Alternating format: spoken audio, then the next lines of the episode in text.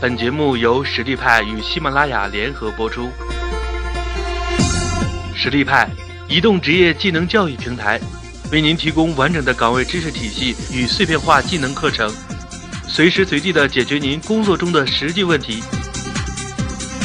微信搜索“实力派”服务号，参与更多的职场直播课程，与老师实时互动答疑。那。这次分享的内容呢是互联网品牌玩法。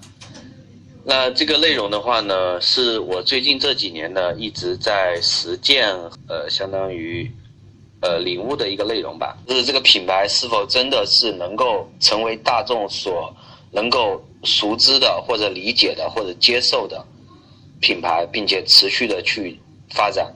所以这些常规的例子一举，大家就能够哎，突然发现哎，确实是那么回事。一定是隐藏在人们熟知的、之前知道的品类中，然后通过新的技术或者方式把它进行创新和变革。所以我一直都跟这个很多的这种传统的企业，包括跟很多的互联网企业都都有过打交道的这个过往经历吧。然后呢，我一直也在关注这个目前来讲互联网跟传统企业的相关融合的部分。那我觉得，那为什么最近这几年我一直在想这个问题呢？因为我觉得互联网跟传统的融合呢，未来一定是以品牌来呈现出来的。那么呈现出来的结果呢，就是互联网品牌。那么互联网品牌呢的发展的生命力会非常的快，也非常的强。那什什么是互联网品牌呢？有些有，那我们有些是做电商的，对吧？有些是做一个网站，或者做一个网络平台，有些是做一个 APP。呃，有些是做 Oto，那是否是你做了一个项目，然后起了一个名字，是否就是一个品牌呢？一个比较好的定义，比或者是比较能够简单明了的定义，定义呢就是互联网加常识品类的延伸，就成为一个互联网品牌。那判定这个品牌呢，它能否能持续的走下去，或者是能否被大众所接受？呃。那就要看我们这个品牌是否是通过常识的品类加上互联网来延伸出来的，纯互联网项目也不例外。呃，为什么这么说呢？事实上，我们回想一下互联网的发展史，这个像这个现在都说 BAT 对吧？那 BAT 呢，最开始的发展来讲的话呢，像百度，百度的话呢，它是主主要的功能是搜索引擎嘛，对吧？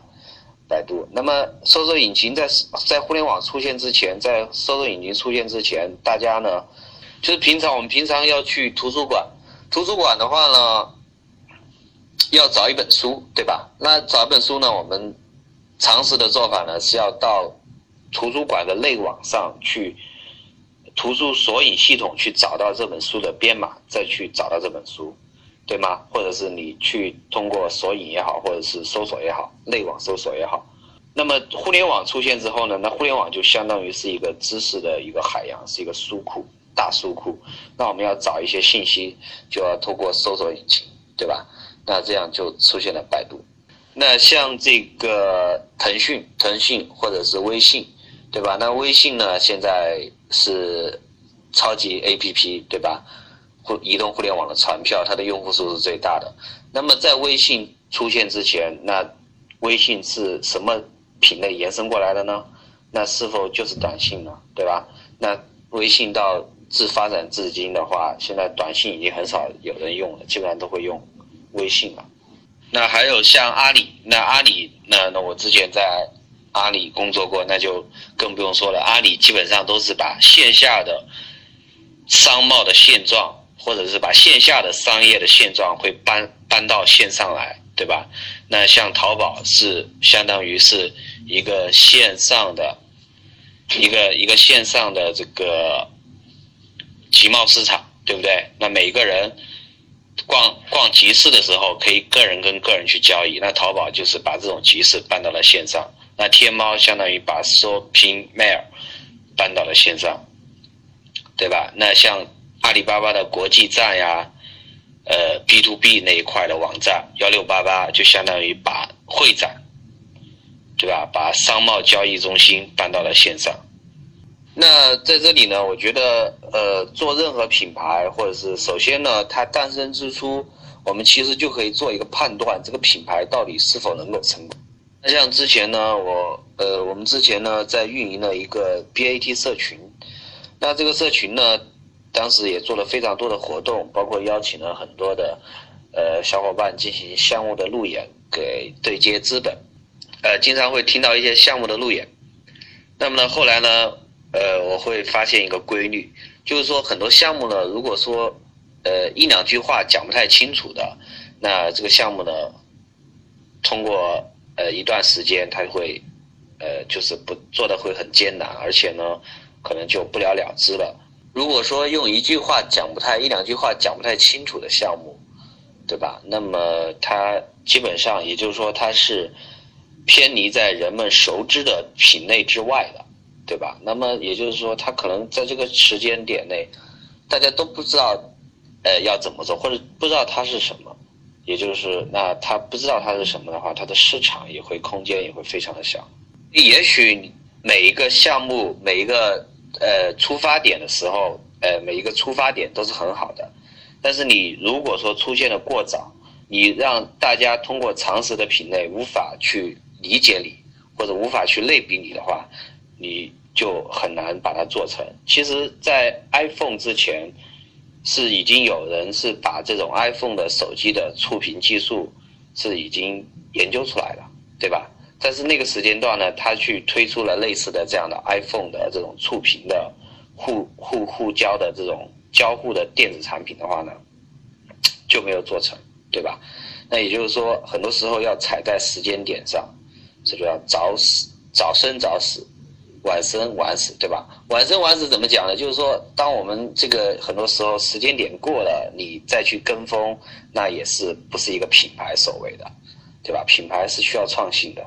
那另外一个关键呢，记住这两句话，就是我们任何时候都要想想，要考虑，当我们做一个新的品牌或者新的项目，我们是替代了原有的什么，对吧？然后呢，你。接下来又会在哪里又不可替代，对吧？那是不是好晕？呃，但是呢，这两句话确实是很核心的。如果说你能回答这两个问题，那说明你的品牌和项目在这个市场上就具有独特的竞争力。你就有独特的竞争力来来讲的话呢，就会就会形成这种新的印象进入到市场或者进入到用户的心中。这里呢，我还是拿微信举例啊，就是举大家更加。超级知道的品牌的例子啊，那么微信呢？比如说微信，它替代什么呢？微信不言而喻，它替代的是短信，对吧？那它在哪里又不可替代呢？那微信出来之后，刚开始出来之后呢，确实还是可以替代的，对吧？或许一个东西大家玩玩就腻了，对吧？也有很有可能像之前的开心网，对吧？那么呢，呃，那微信后来呢做了什么样的功能让它不可替代呢？就是呃做了朋友圈。对吧？那当朋友圈出现之后的话呢，会发现这个微信以前是用来摇一摇的，以前是用来这个陌生社交的，转变为熟人社交了。那有朋友圈呢来锁住了熟人社交之后呢，相当于每个人呢就形成了自己的关系网络。所以呢，在这样的一个时代呢，我给大家的建议是什么呢？就是做自己，喜欢你的人会知道。那讲完这个互联网品牌成功的关键之后呢，我这里再讲讲一个误区是什么误区呢？就是用户或者客户获取的误区。那或许在三年前或者五年前，我们呃做营销、做品牌、做市场，第一步先要去找到你的目标用户，也就是做你的目标用户定位，或许是没有问题的，对吧？那是美国商业发展史的，教给我们应该这样去做。那么呢？但是现在呢，在这个呃移动互联网时代，就是大家更多的时间是碎片化的，这个精力也是碎片化的，感官也是碎片化的。那这这在这个碎片化的时代，越来越碎碎片化的时代呢，事实上每个人的心智会变得更加复杂，那做一个决策呢，也会变得非常不可控。那在这个不可控的时代呢，事实上我们去定位目标用户是没有用的。那互联网品牌到底怎么玩呢？这里玩法一，洞察人性，对吧？那么人性呢？我觉得做做品牌、做营销的人都要去多多研究一下人性。那也就是说呢，我们呃要记住呢，我们现在呢不是说你要想去把呃我们的品牌去做到哪一部分的客户群里面去，而要想过呃要想我们的品牌或者我们的产品能够触发人性的哪一环节。那这个人性的七宗罪，对吧？这个是我在互联网上找了一个比较好的素材啊，我觉得很好，总结的很好。那么其实很多互联网的这个运营的手段呢，包括营销的手段呢，也会都会通过用用人性的这些最右来进行相应的运营。微信搜索实力派服务号，参与更多的职场直播课程，与老师实时互动答疑。